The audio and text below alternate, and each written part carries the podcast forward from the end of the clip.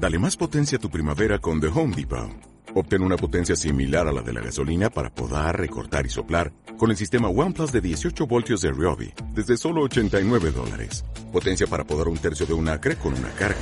Potencia para recortar el césped que dura hasta dos horas. Y fuerza de soplado de 110 millas por hora. Todo con una batería intercambiable. Llévate el sistema inalámbrico OnePlus de 18 voltios de Ryobi. Solo en The Home Depot. Haces más. Logras más.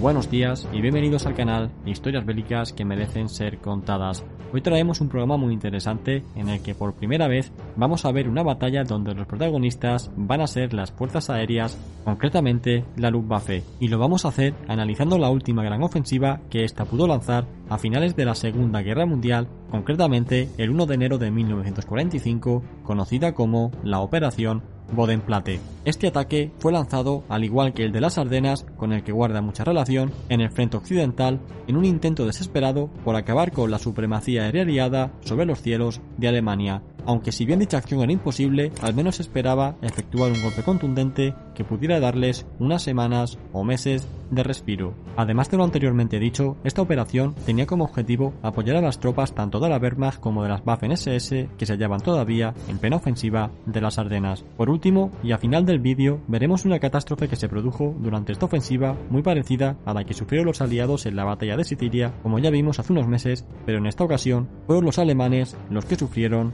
el fuego amigo. Así que, hecha esta introducción, y antes de ir con el desarrollo en sí de la operación, pongámonos en contexto.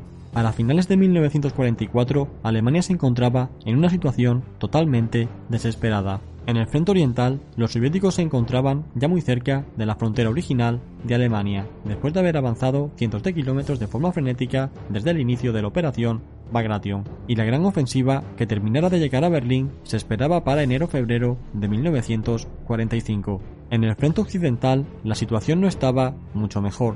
También en junio de 1944, al igual que los soviéticos, los aliados occidentales habían desarrollado su ofensiva. Tras su desembarco en Normandía y a pesar de su estancamiento en los primeros meses, finalmente habían logrado romper el frente y se encontraban ahora combatiendo en la frontera occidental de Alemania. Por otro lado, llevaban desde mediados de 1943 realizando grandes campañas de bombardeos aéreos sobre las ciudades alemanas, pero a medida que iba avanzando la guerra y los recursos de Alemania se iban agotando, estas incursiones aéreas se hacían cada vez de forma más intensas y por lo tanto su resultado era mucho más destructivo. Ante esta situación de cerco absoluto y con un futuro nada esperanzador, Alemania volcó sus últimas esperanzas en un ataque desesperado en el frente occidental conocido como la Batalla de las Ardenas, en la que se pretendía infligir una gran derrota a los estadounidenses y a los británicos para o bien forzarlos a una paz negociada en el mejor de los casos o cuanto menos poder dejar el frente inactivo durante unos meses para poder concentrarse por completo en el frente oriental. Esta ofensiva terrestre se inició el 16 de diciembre de 1944, coincidiendo con un fuerte temporal de invierno que estaba afectando a toda Europa. Se efectuó en estas fechas precisamente porque la superioridad aérea era de tal contundencia para los aliados que de haberse desarrollado con un tiempo favorable para los vuelos, rápidamente hubiera sido frenada por ataques aéreos masivos. Estos ataques no se producían únicamente sobre las columnas de avance pues también se hacía especial hincapié en la destrucción de las líneas de suministros y refuerzos, anulando de esta forma a las unidades de vanguardia. Siendo esto así, esta ofensiva se inicia pillando completamente por sorpresa a los aliados que para nada se esperaban que los alemanes todavía fueran capaces de lanzar ataques de esa envergadura. Sirviéndose de las mejores tropas y el mejor material que aún les quedaba, el ejército alemán consiguió éxitos en los primeros días del ataque, pero poco a poco la ofensiva se fue ralentizando hasta llegar a estancarse aproximadamente una semana después de haberse iniciado, coincidiendo esto en gran parte con las mejoras de las condiciones atmosféricas para el día 23 de diciembre. A partir de este momento, las fuerzas aliadas pudieron lanzar devastadores ataques bombardeando los puntos de suministros alemanes en su retaguardia y a las columnas de vanguardia. Ante esta situación, los alemanes ya poco podían hacer e intentaron mantenerse en posiciones defensivas. Fue en este contexto, concretamente para el día 1 de enero de 1945, a primera hora de la mañana, cuando la Luftwaffe pone en marcha la operación Boden Bodenplatte en una última apuesta por mantener viva esta ofensiva. Empleando prácticamente la totalidad que tenía, la Luftwaffe lanzó 850 aparatos divididos en formaciones de hasta 60 aviones por grupo que se lanzarían sobre 16 bases aéreas aliadas al mismo tiempo. Su intención era la de destruir el mayor número de aparatos aliados para mermar de esta forma su fuerza aérea, lo cual les daría un deseado respiro hasta que pudiera reponerse.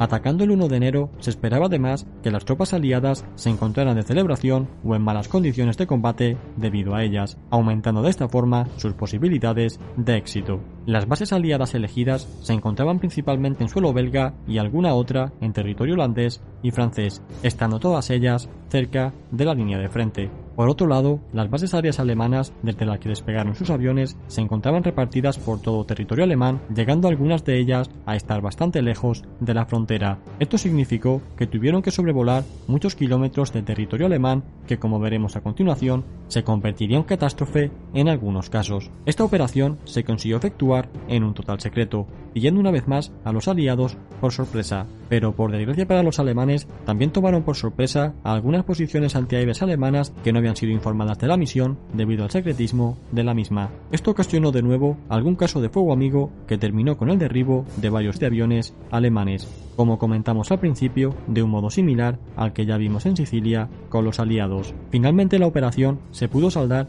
con la destrucción de muchos aparatos aliados, los cuales se estiman en cerca de unos 320 destruidos y 200 averiados. Sin embargo, al haberse destruido la gran mayoría en tierra, estos aviones, como es obvio, se encontraban sin pilotos en su interior y apenas murieron 14 pilotos aliados en total.